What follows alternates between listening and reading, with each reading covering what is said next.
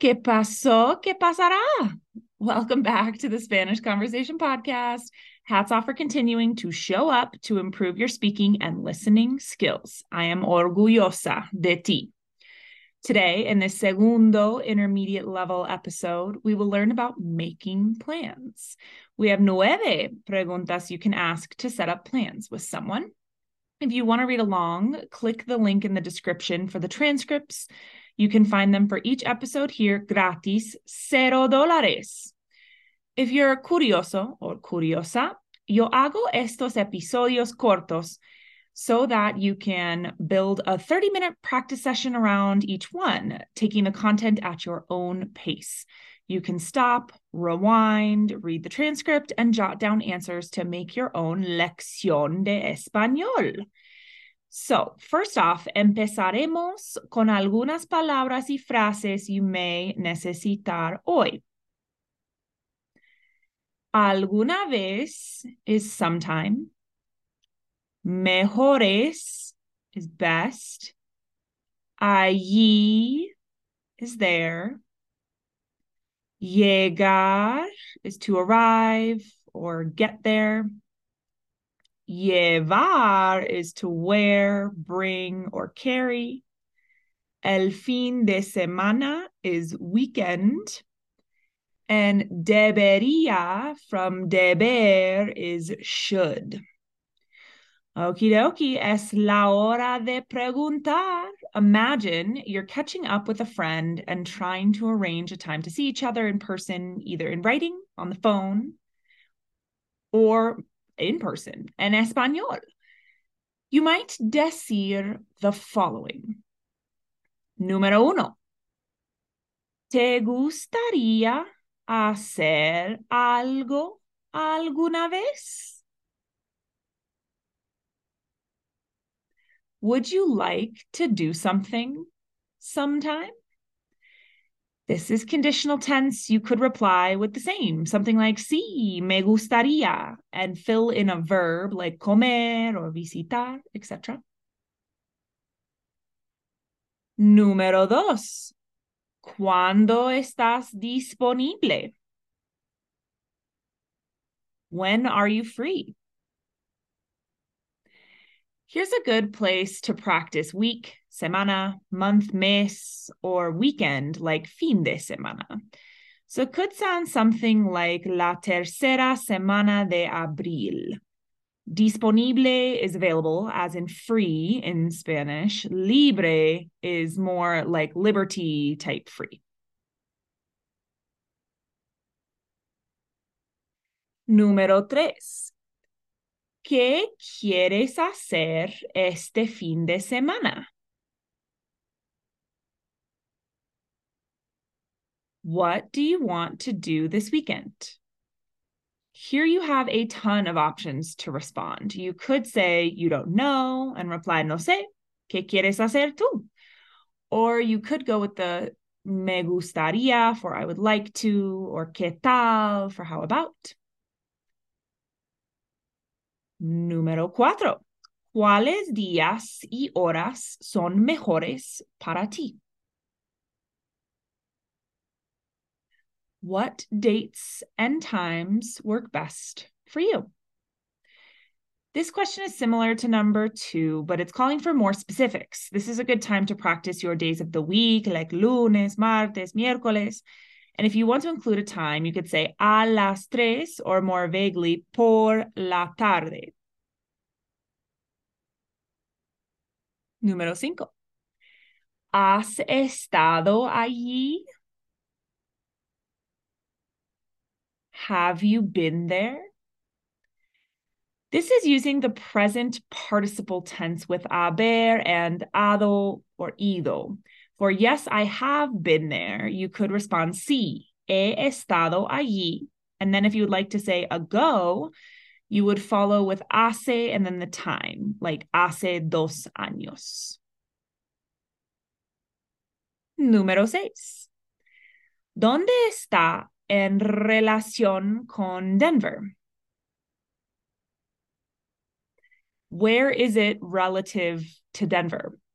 this question calls for directions, so you could list a highway or autopista, or perhaps more vaguely, you could include norte, sur, este, and oeste for north, south, east, west, if the person is just trying to visualize in their head.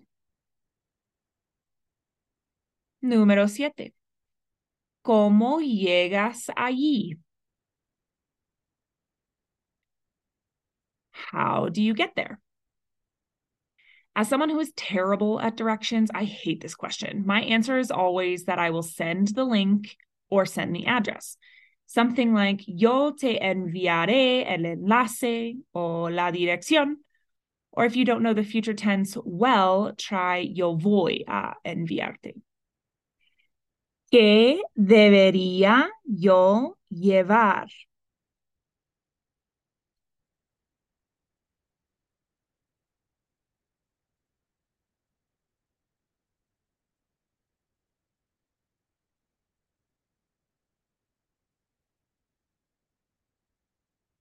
Mi respuesta es, no necesitas llevar mucho, solo recomiendo una chaqueta y tal vez cervezas o algo si no prefieres vino.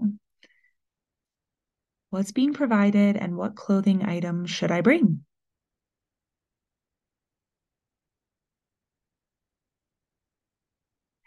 ¿Te gustaría hacer algo alguna vez?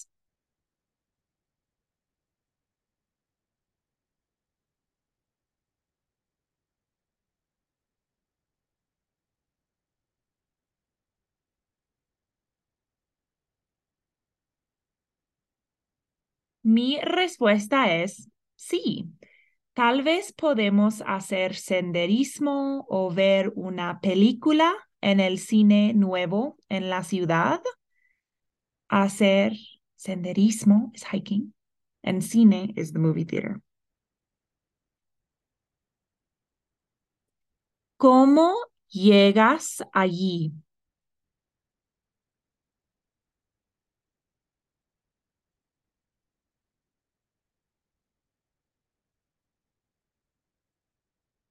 Mi respuesta es, pues, necesitas tomar la autopista hacia el oeste y tomar la salida de la calle de Jefferson. Te enviaré la dirección. Autopista es highway and dirección es address.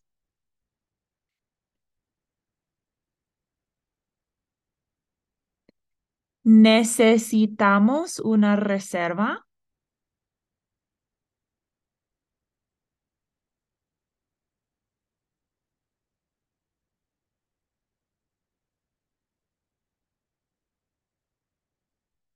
Mi respuesta es, buena pregunta. No lo sé. Puedo llamar o tal vez lo buscaré en Google para ver si ofrecen o requieren reservas. No lo sé is I don't know it, as in the answer. How will I find out?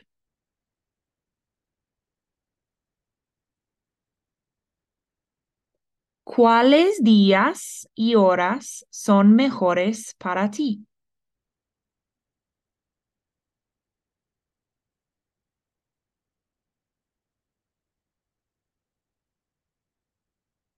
Mi respuesta es, trabajo lunes a viernes hasta las cinco y media, así que tal vez el viernes por la noche o el domingo al mediodía. Mediodía is noon. When is best for me?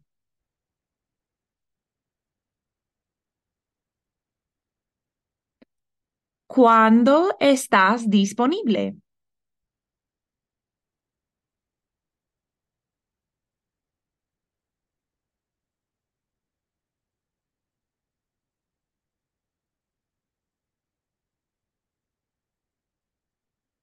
Mi respuesta es, sí, claro, estoy muy disponible después de mi viaje al fin del mes.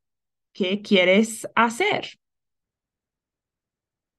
Al fin del mes is the end of the month, And el viaje is trip.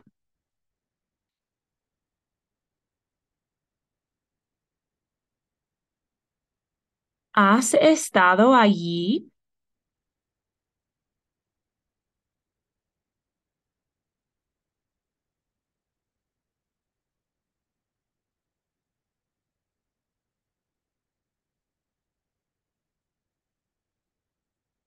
Mi respuesta es, creo que sí, pero hace cinco años, así que no recuerdo bien, pero creo que me gustará.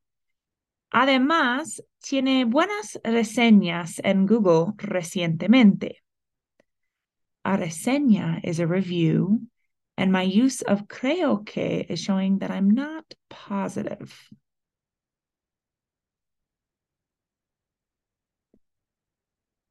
¿Dónde está en relación con Denver?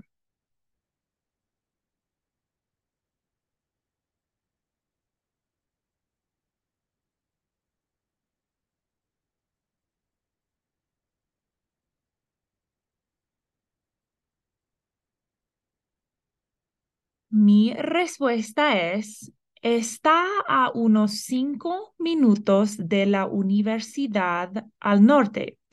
No hay mucho estacionamiento, así que yo dejaría unos minutos extras para caminar.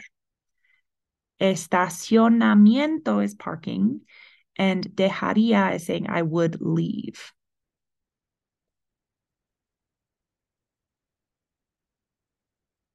¿Qué quieres hacer este fin de semana?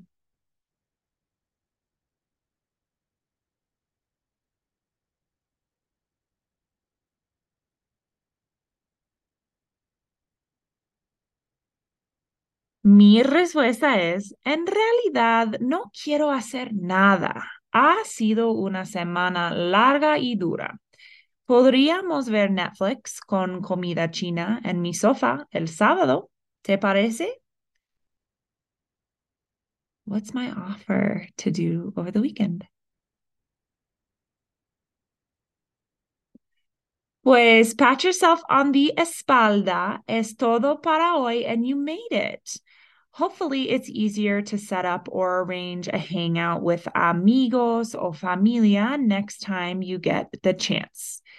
Yo sé que nunca menciono esto, but I hope you are subscribing, rating, and spreading the good word about this podcast to your amigos. It would ayudarme mucho. Estoy agradecida that you are aprendiendo conmigo. Let's keep it rolling with el próximo episodio. See you there. Hasta pronto.